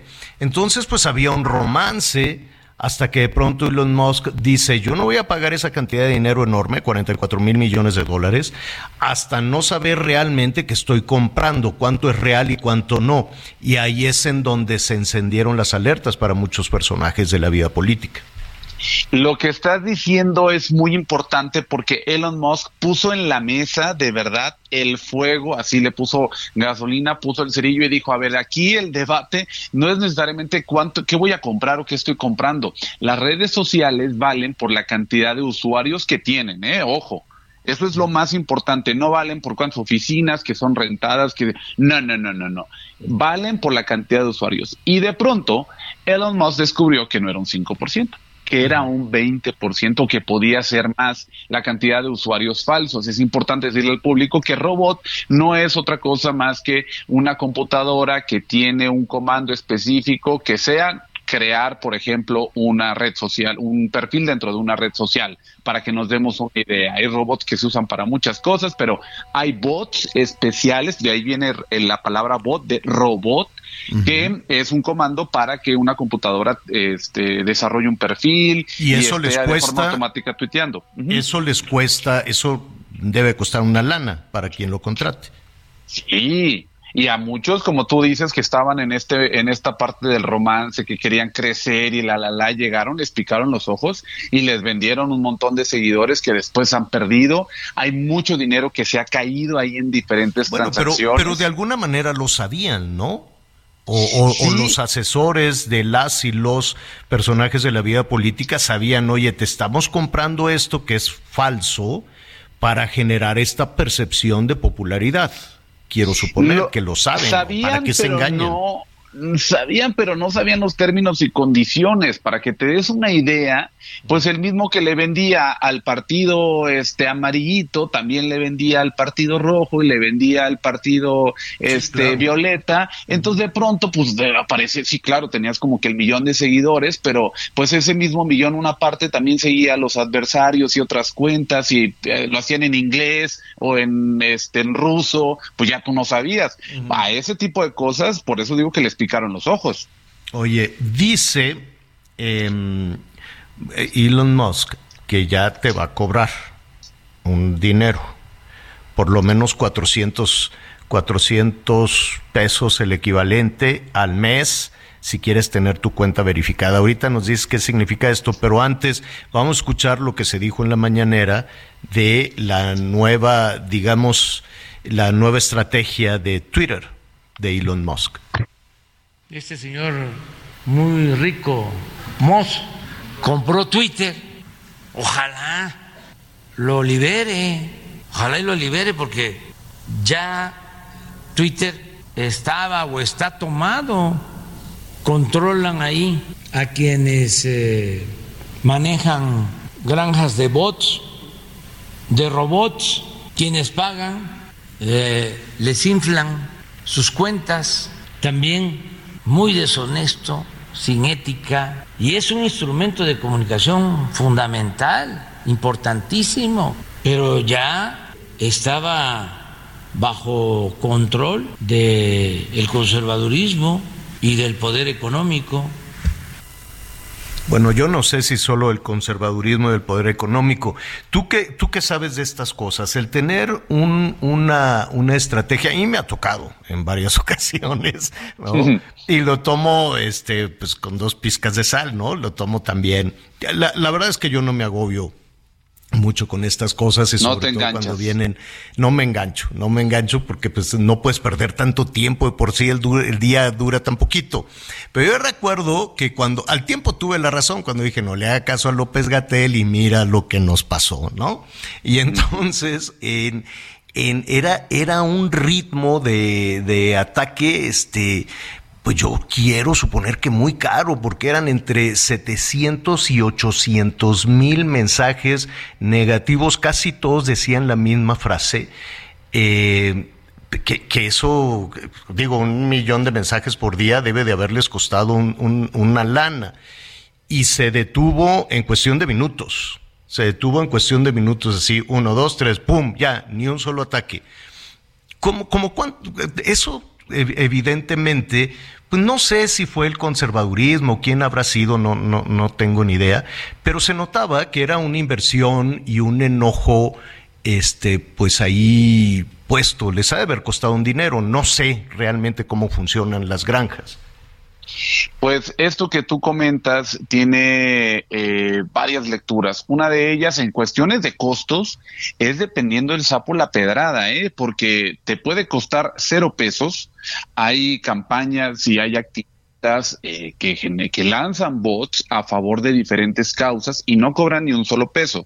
Pero ojo, eso es a través de causas. Ahora, cuando hay temas políticos de por medio, clavan el diente y bien duro. Eh, apenas hubo un dato por ahí que reveló y transparentó Facebook, no Twitter, Facebook, donde hubo una campaña en contra del partido Morena por valuado en 3.6 millones de dólares. Eran cuentas que estaban en Estados Unidos y que lo que hacían era atacar. Pero ojo, aquí también hemos visto y yo he comprobado de forma personal que el mismo gobierno federal, un gobierno actual, ha utilizado también red de bots para hacer conversación, hacer este eh, o inflar o, generar pues interacción. Pues es una herramienta que ahí está, ¿no? Ahora, cambiará la herramienta, eso es lo que no sabemos. Ahora, eh, si lo vamos a llevarlo esa es, ya va a ser una preocupación y van a ver cómo le hacen con sus presupuestos los políticos. En el día a día, eh, este, el, uso eh, diario que tú puedas hacer de las redes sociales, que haga Anita, que haga Miguel, los periodistas, o la gente que, los, los jóvenes, los adultos mayores que también se han enganchado muchísimo en esto, ¿nos va a costar? Uy, eh, al final nos está costando porque tampoco este dinero, este 3.6 millones, no nada más viene de la bolsita de este individual o de la cartera de cada quien. Ah, Muchas veces ellos no pagan con su cartera, agarran del dinero de la gente para pagar sus campañas y estrategias. Es correcto. Ojo, también es importante saber que no necesariamente los líderes son los que están enterados de todo. Muchas veces hay estrategias alrededor que son los que se encargan precisamente de esa parte. Ahora, como usuarios de forma personal que nos toque algo, por ejemplo, que nos empiecen a cobrar ciertos usos, pues se ha dado de redes sociales, pues se ha demostrado que eso es algo complicado y que aleja a las personas del uso de la red social y por eso una red social puede valer menos porque no hay tanta gente que lo use, en este caso porque quizá te cobren. Ya. Bueno, pues veremos. ¿Tú pagarías por el uso de Twitter? No, por el uso de Twitter no. Y yo siento que si empiezan a pagar como esto de los que tengan cuenta verificada van a tener que pagar, creo que Twitter va a perder demasiado. Oye, y si no está tu cuenta verificada, ¿qué, qué pasa? ¿Sospechan que eres este falso o cómo? No tanto como eso, sino que la cuenta verificada en realidad no es una herramienta para que te dé estatus. Se tienen que dar, que, eh, dar cuenta que en la conversación la cuenta verificada es la oficialización o es una herramienta en contra de las noticias falsas, porque de pronto había cuentas falsas de presidentes que había por muchos lados o de famosos y le pusieron la insignia precisamente para que no te fueras con la finta y no agarraras una información equivocada. Era para eso, no para que tú te sientas superior a alguien más. No sé cómo ando ahorita, no en Twitter, pero por ejemplo en, Facebook me decían, es que te mandé por Facebook. Y dije, ¿me mandaste qué? Y este, había hasta donde me quedé, luego ya de estar reportando y una vez y otra vez era pues un, un, poquito este tedioso, ¿no? Eh, había entre nueve o diez Javieres a la Torre con mi foto que interactuaban con la gente, algunos muy amables, ¿no? Y eh, decía, y yo no era, pero pues ahí están, ¿no? Ahí están. Las cuentas parodia. Exacto. También. Sí, también otras. Sí, sí, sí, pero había como muchos que, oye, no, y contestaban y decían, no, pues muchísimas gracias, porque contestaban, hasta eso había tres o cuatro muy amables que trataban muy bien a las personas y todo, y nunca fui yo, jamás. Pero ahí están. Entonces, sí es un mundo complejo. Bueno, el tema da para más, se nos viene el, el, el tiempo encima, pero pues ya, ya veremos, este, Ah, por cierto, aquí ya me está diciendo mi productor Javier a la Torre MX es mi, mi Facebook, Javier a la Torre MX. Javier guion bajo a la torre es el Twitter y el Instagram y pues ya veremos a ver qué pasa con el ciberespacio. Qué tentación para Elon Musk, ya nada más para concluir, chava, que mm, eh, controlar así como lo hicieron los rusos con Cambridge Analytics, ¿no? Empezar a sembrar ideas para orientar al ciudadano norteamericano o del mundo. Este señor está muy revolucionado y sí va a hacer muchos cambios, muy a su estilo y a su manera, ya lo estamos viendo. Eh, será cuestión de ver qué pasa en los próximos meses y eso lo daremos cuenta aquí. Bueno, pues ahí está, te agradezco como siempre. Y mira, vámonos despacito, tampoco hay que agobiarse, es lo que hay y hay que aprender a utilizar correctamente este, este instrumento. ¿O tú qué opinas? Es poco a poco, lo que sí debemos de tener claro es que en temas de política nadie puede decir que aventar la primera piedra y esconder la mano, porque creo que la gran mayoría, ¿eh? Definitivamente. De un lado y del otro, sí, porque... Sí. Oye, Salvador, pues te, te invitamos a la cabina para la próxima conversación, ¿qué te parece? Yo con muchísimo gusto me apunto. Bueno, perfecto.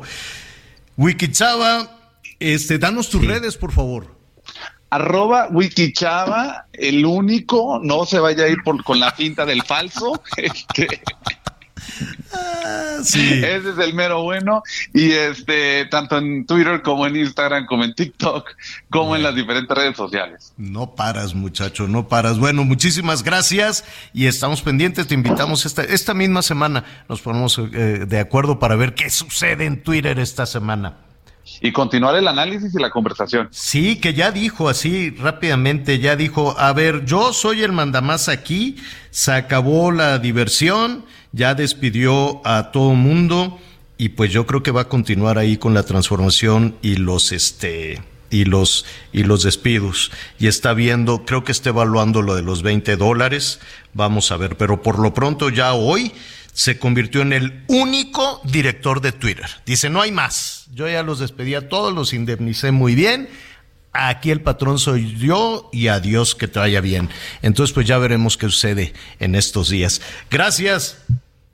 Excelente tarde. Gracias. Bueno, pues este, pues ya nos vamos. Em, ¿Qué van a hacer ustedes? ¿Van a, ¿Tienes este, cuántos Miguel Aquino, cuántas Anitas Lomelí habrá en, en Facebook, por ejemplo. En, Facebook sí hay tres, ¿eh? En, Facebook sí hay tres Miguel Aquino. Entonces ¿Pero con tu imagen o, son homónimos? Eh, no, eh, homónimo tengo solo uno, que por cierto, si no me equivoco, es de Brasil. Es por ahí un este. Es un aspecto religioso. Pero Miguel Aquino con mi foto, hay tres, señor. Bueno, pues mucho cuidado. Anita, pues vámonos por una sopita. Vámonos por una sopita y pan de muerto. Ándale, sí, hoy un pan de muerto de matre.pan. Vamos, hay que decirle que nos mande un canasto. Bueno, Anita, gracias. Miguel, gracias. Yo soy Javier Alatorre, lo espero a las diez y media con las noticias en Hechos, Azteca 1. Mientras tanto, lo invito a que siga con nosotros. Salvador García Soto ya está listo. Gracias por acompañarnos en Las Noticias con Javier Alatorre. Ahora sí ya estás muy bien informado.